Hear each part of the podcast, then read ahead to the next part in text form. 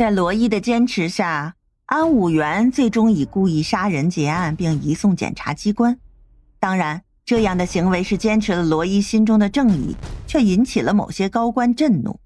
对于不听话的人，这位高官多的是手段。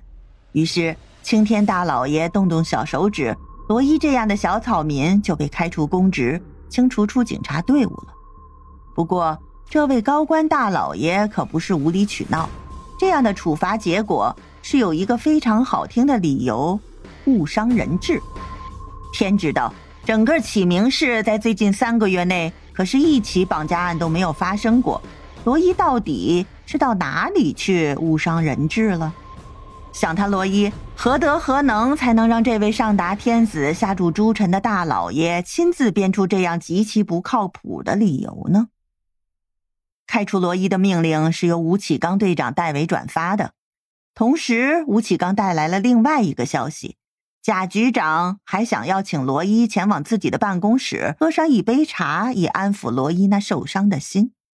在灵魂正与罗伊同住的齐天月心中，自家宝贝徒弟那是柔弱可人的，绝对不是贾文那种老狐狸的对手。所以，一听到罗伊要去贾文办公室的时候，齐天月直接和罗伊互换位置，拿到了罗伊身体的控制权。齐天月整了整衣服，昂首挺胸的走向了贾文局长的办公室，浑身充满了找茬儿的气息。罗伊，齐天月刚刚关上办公室的门，贾文就霸气场大开，一巴掌拍在了桌子上，桌子上的东西都跟着跳了三跳，那力度大的，感觉好疼啊！虽然心里这样想着。但是齐天月还是很没同情心的，咧嘴笑了笑，然后在贾文办公桌的皮椅上坐了下来。哟，贾局的火气还真大呀，小的都要被您吓死了呢。贾文一看那张脸上惯常出现的嘲讽，就知道眼前的这个人绝对不是罗伊本人。要知道罗伊多乖巧啊，哪会像这样目无上级呀？哟，原来是齐天月啊！怎么不装了？之前不是装的挺好的吗？贾文反唇相讥：“我总算明白为什么罗伊坚持要那样结案了，是你洗脑的结果吧？”齐天月一点都不在乎贾文说什么，笑得更开心了。我说贾局，你可真是冤枉我了，这还真不是我教的，要是让我教。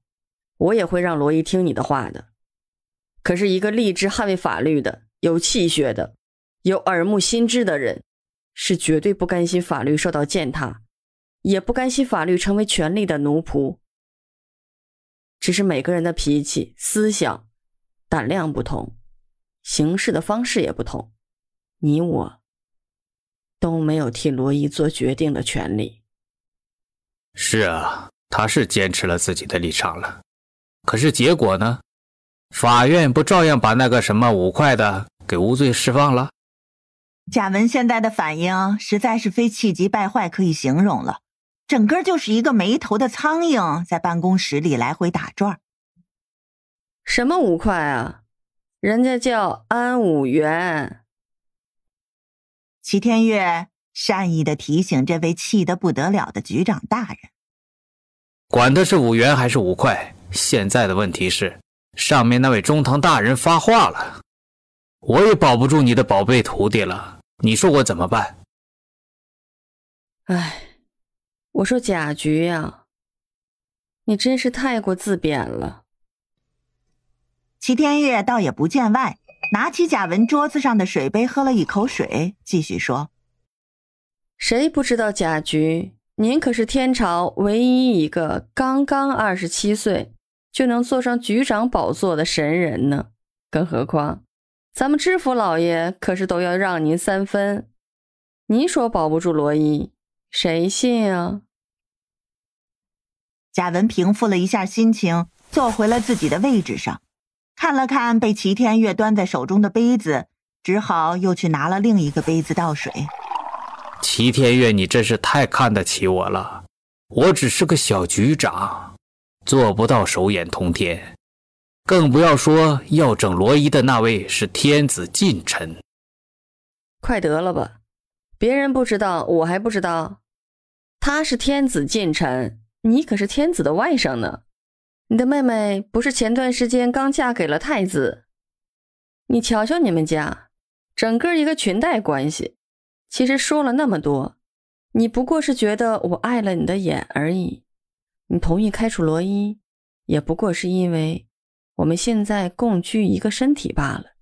行了，这下我离开了，也就没有人再干扰你追求吴队了。齐天月站起身。将水杯重重的放在了贾文的桌子上，双手撑着桌面。齐天月与贾文对视。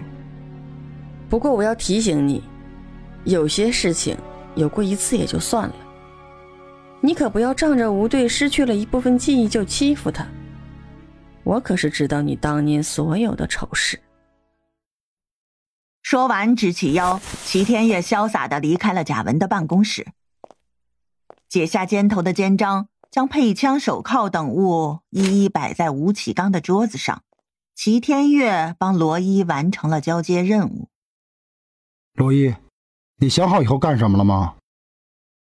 吴启刚看着那些罗伊用的东西，很伤感的问罗伊：“啊，那个。”齐天月模仿着罗伊的样子，摸了摸鼻子。我打算开个侦探事务所。罗伊姐是要去当私家侦探吗？凑过来的韩让问齐天月。齐天月摸摸韩让的头发，点点头说：“嗯，我觉得我还是要把在警校学的东西学以致用比较好，而且这样还可以破案，还受害者一个公道啊。”吴启刚听了罗伊的想法，也点点头。他觉得这个职业还是比较适合罗伊的。那么，如果以后有什么案子需要帮助的，记得来找我们。嗯，我知道了。那再见了，各位。离开了警局，齐天月又重新回到了罗伊的意识里。他伸了伸懒腰，深深的感觉到自己已经习惯了漂浮的状态，一走路就觉得好累，真是懒惰了呀。罗伊一边在路上漫无目的的溜达着，一边在意识中与齐天月交谈。师傅，你觉得那个沈英健说的是真的吗？我觉得可信度不高啊。齐天月对于罗伊总是有着无穷的耐心，一听到罗伊问的问题，更是立刻反应。怎么了？你觉得他不可信？是啊。我觉得他说的半真半假的，师傅，你怎么看呢？罗伊，你要记住，说假话必然是七分真三分假，真真假假虚虚实实，才能让人相信。那师傅，你觉得他说的什么地方是真的？关于那枚胸章和我的灵魂的事，恐怕是真的。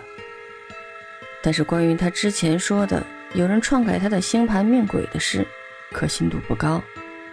其实，我觉得我的死会不会和他有关系？啊，真的吗？罗伊又有些不相信。如果真的是沈印剑杀死了齐天月，那他究竟打的是什么主意啊？对，那枚胸章出现的太巧了，让人不得不多想。齐天月觉得自己有必要搞清楚自己的死究竟是怎么回事。看来咱们下一步就是要找出杀害……啊！罗伊正想说什么，却被从旁边冲出来的一个女人撞了一个趔趄。罗伊扶住一旁的墙，好容易稳住了身体。谁撞我？罗伊向四周看看，一个女人正半躺在地上，低声的呻吟着。啊，女士，你没事吧？罗伊赶忙将这名女子从地上扶起来。等这名女子站起来，罗伊才发现，虽然女人的发髻梳得很整齐，但是她的衣服却非常的散乱，上衣甚至还丢了几粒扣子。再看她的脸，苍白的如同白纸一样，没有一点血色。罗伊稍稍用力晃了晃这个女人，担心的看着她。女士，你怎么样了？女人好像刚刚有了理智一样，抓住罗伊的手大喊：“救命！快救救我！”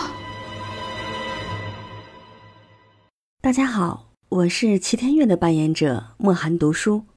本集播讲完毕，请听下一集。